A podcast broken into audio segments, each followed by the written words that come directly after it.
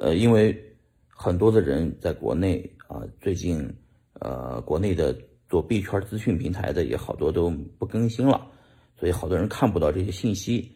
按道理，这个信息啊，已经发生了有一段时间了啊。这个如果是大规模的有人的卡、银行的钱被冻结、被没收，这个消息没有被传出来，我觉得我嗯，我就有点这个呃，这个，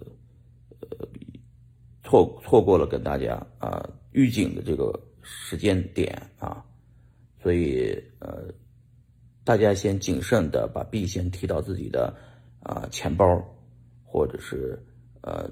就钱包一定要注意安全，呃，第一步是要先买一台一台新的笔记本电脑，苹果的，或者你的手机是安卓手机的，你建议你是把钱钱放到你苹果手机里边去，一台新手机啊，然后在里面装正规的钱包啊，正规的钱包。如果是笔记本电脑，你可以有买一个 Ledger 的钱包，这个 Ledger 钱包在淘宝上也能买到。这个 Ledger 一定要买正规公司，不要在淘宝上买，在这个 Ledger 的官方网站买，啊，买完这个钱包，把钱，呃，一定要安全第一的钱包才是正直的钱包，不要随便在安卓手机上下载一个钱包 APP，有可能是假的啊。苹果手机一定要下载官方网站认证的那个钱包，好吧？你们可以呃找大的钱包去使用，安全一定要放到第一位。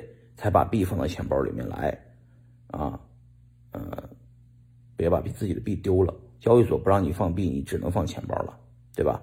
呃，如果你提现成人民币被冻结，那有点得不偿失啊，而且还冠了一个非法所得的名义，这个有点太离谱了啊。呃，那你就哪哪天出国以后，在孩子们出国上学的时候，你再哎。打到你孩子银行卡上，让他去上学交学费吧，好吧？